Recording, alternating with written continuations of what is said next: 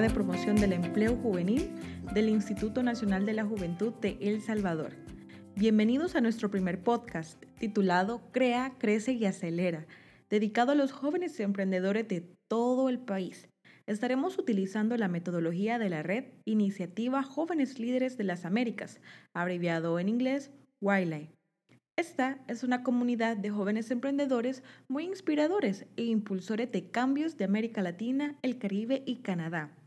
Ahora hablaremos acerca de dos puntos muy importantes para la creación de tu emprendimiento. Número 1.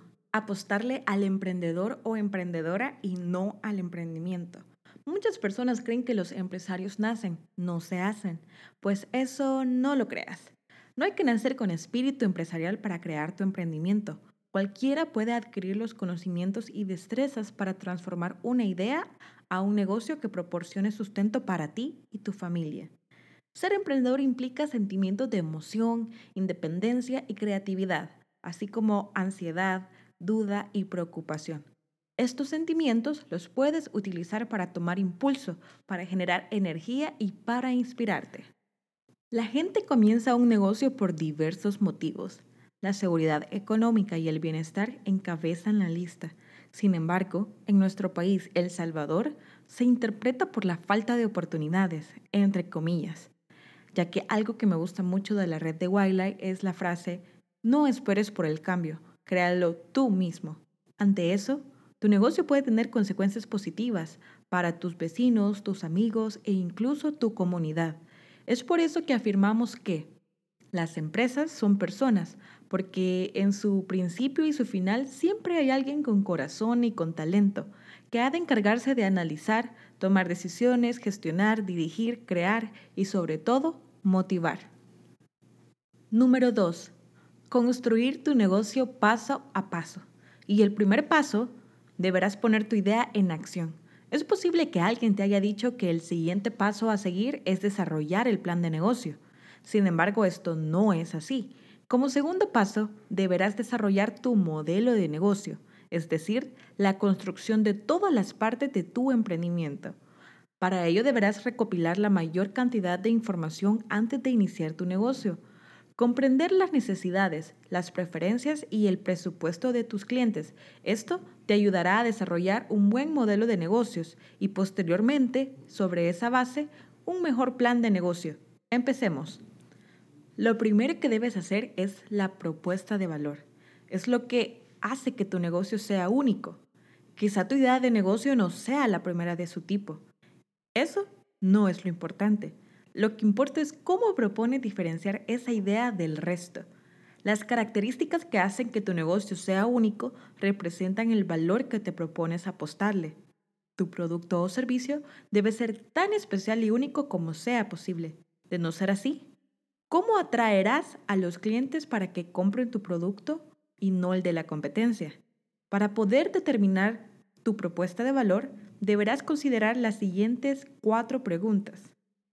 ¿Qué problema soluciona tu producto o servicio? ¿Qué necesidades satisfaces? ¿Qué categoría de productos o servicios vendes? ¿En qué se diferenciará tu producto o servicio de productos o servicios similares? Ahora que tenemos lista nuestra propuesta de valor, continuamos con el segmento de clientes. Los clientes tienen distintos deseos y necesidades Debes dividir a tus posibles clientes en grupos cuyos nombres tengan características similares que sean relevantes para la comercialización. Esto se llama segmentación de clientes. Para ayudarte a identificar tu segmento de clientes, considera estas dos preguntas. ¿Para quién estás creando valor? ¿Y quiénes son tus clientes más importantes? Tu negocio no puede serlo para todo el mundo. Si tratas de satisfacer a todo el mundo, acabarás por no satisfacer a nadie. Decidir quiénes son tus clientes más importantes puede ser complejo. Tu instinto puede llevarte a pensar que todos son importantes. Naturalmente debes ser respetuoso con todos tus clientes, pero desde el punto de vista empresarial no todos son iguales. Si, por ejemplo, cuentas con un segmento de clientes que anticipas que representará el 80% de tus ventas, deberás prestarle más atención a ese segmento. Vayamos un poco más allá. En este segmento de clientes en particular, quizá haya un cliente específico dispuesto a gastar una mayor cantidad de dinero. El cliente deberá tener cierto trato especial.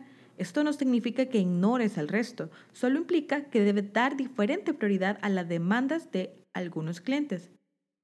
En la práctica, esto puede hacer que le quites atención a un cliente que compra poco, pero que te consume más tiempo y esfuerzo. En caso contrario, te arriesgas a perder a otros clientes más rentables.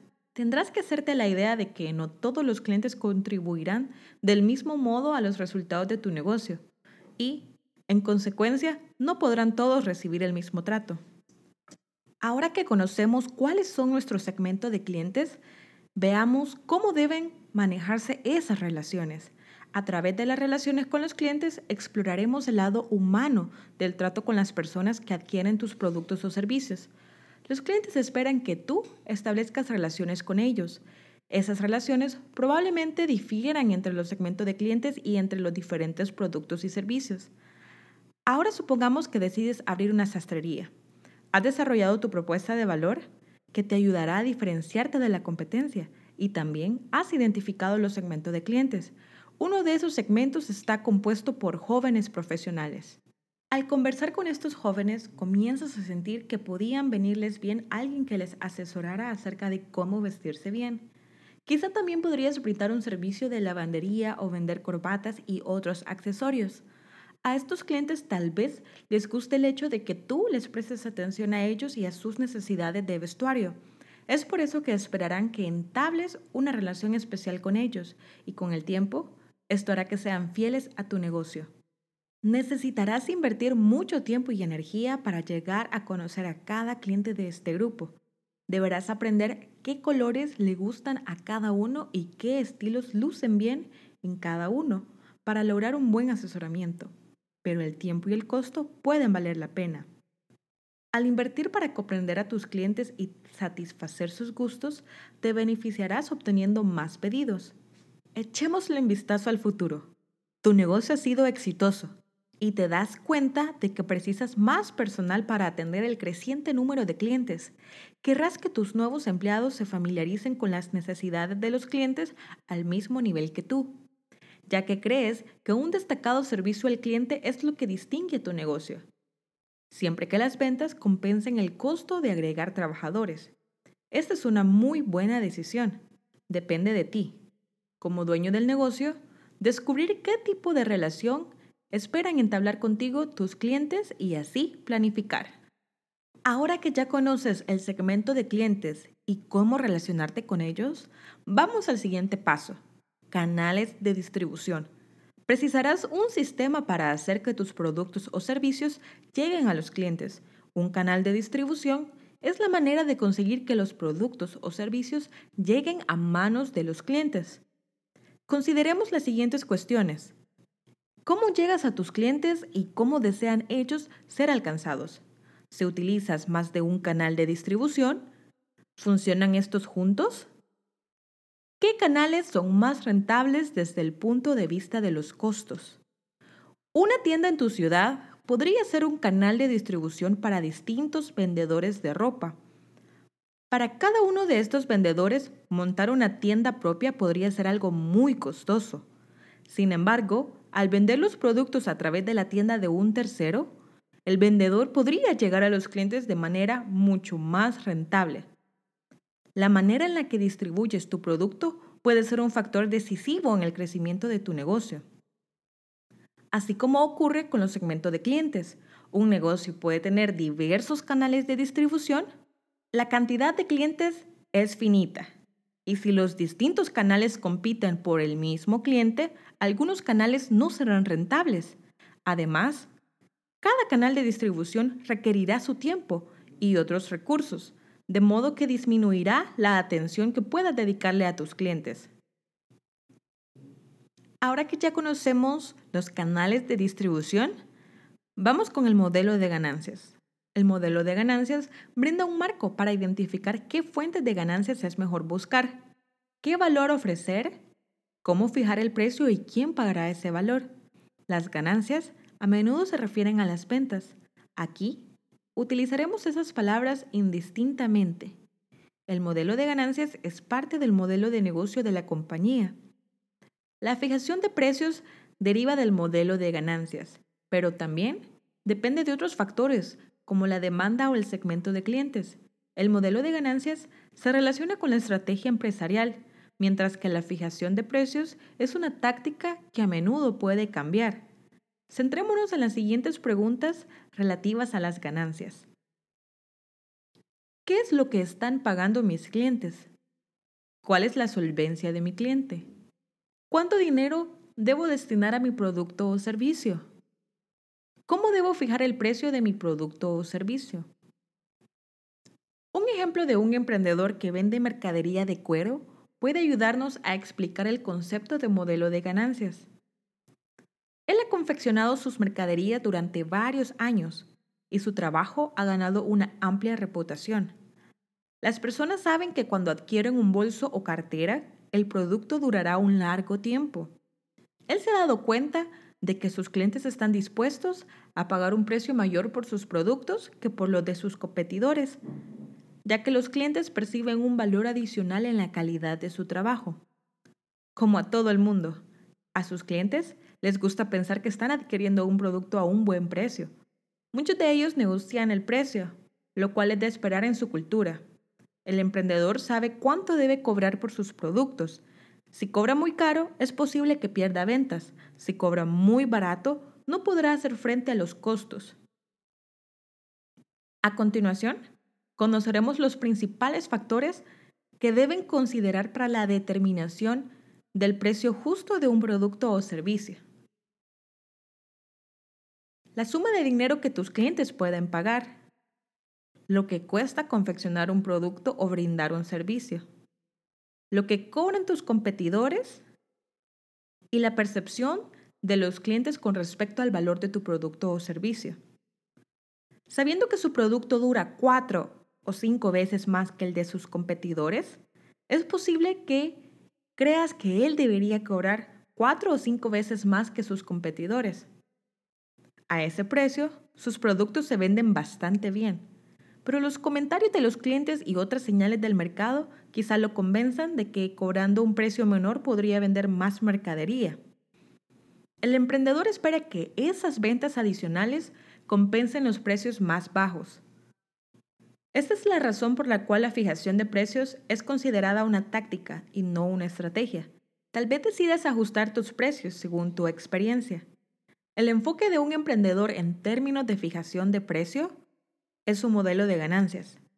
Es algo que debes desarrollar en tu propio negocio. Un enfoque sencillo de la fijación de precios sería calcular el costo del producto y luego sumar la ganancia que esperas obtener. Sin embargo, Debes pensar en mayor profundidad cuando fijas el precio. Cuando lo haces, debes pensar cuánto están dispuestos a pagar tus clientes, cuáles son los productos de la competencia y cuáles son las condiciones del mercado. Ahora nos movemos a otro paso muy importante. Ese es socios y suministradores clave. El establecimiento de asociaciones empresariales con socios clave puede ser una buena manera de hacer crecer o expandir tu negocio. En primer lugar, considera las siguientes preguntas. ¿Quiénes serán tus socios clave? ¿Quiénes serán tus suministradores clave? ¿Qué artículos o servicios te suministran tus socios? Tu socio clave puede ser un suministrador, un distribuidor, una empresa a la que le vendes o un negocio que vende un producto o servicio complementario. Los emprendedores y los suministradores pueden ser socios, aunque no precisan serlo. Los dos grupos forman una buena combinación si sus relaciones comerciales están basadas en la confianza mutua, la franqueza, el riesgo y la retribución compartidos que generan una ventaja competitiva. Estas características ayudan a sentar una sólida base para la asociación empresarial. Otro negocio o persona puede considerarse socios clave si tu relación con ese negocio presenta al menos una de las siguientes características. Comparten el éxito o el fracaso. Tienen la oportunidad de desarrollar juntos productos o servicios. Comparten los mismos clientes tienen la oportunidad de compartir algunos costos. ¿Quién podría ser un suministrador clave para ti? Alguien que te proporcione lo que precises para que tu negocio funcione. Si tienes una panadería, alguien que te suministre harina, levadura y otros ingredientes es un suministrador clave. Sin estos elementos no podrías hacer el pan. El siguiente paso, recursos clave. Los artículos más importantes que se requieren para llevar adelante tu trabajo son los recursos clave. Para nuestro emprendedor de las prendas de cuero, por ejemplo, es el cuero mismo. Debes prepararte para las interrupciones de suministros clave, elaborando un plan alternativo. Cuando los vehículos de suministro no funcionen o las tormentas vuelvan intransitables los caminos, es posible que te quedes sin provisiones durante horas, días o incluso semanas. Por lo que considero que en estos momentos de cuarentena hay muchos emprendimientos que están tomando un giro diferente. Un paso más para ir completando nuestro bloque del modelo de negocios son las actividades clave. Saber que solo tú eres el responsable del éxito de tu negocio puede generarte ansiedad, pero también puede ser estimulante.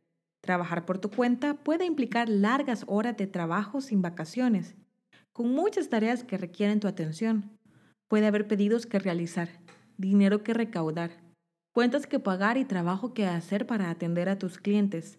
Con todas estas cosas en tu lista de asuntos pendientes, ¿cómo hace un emprendedor para asignarles prioridad?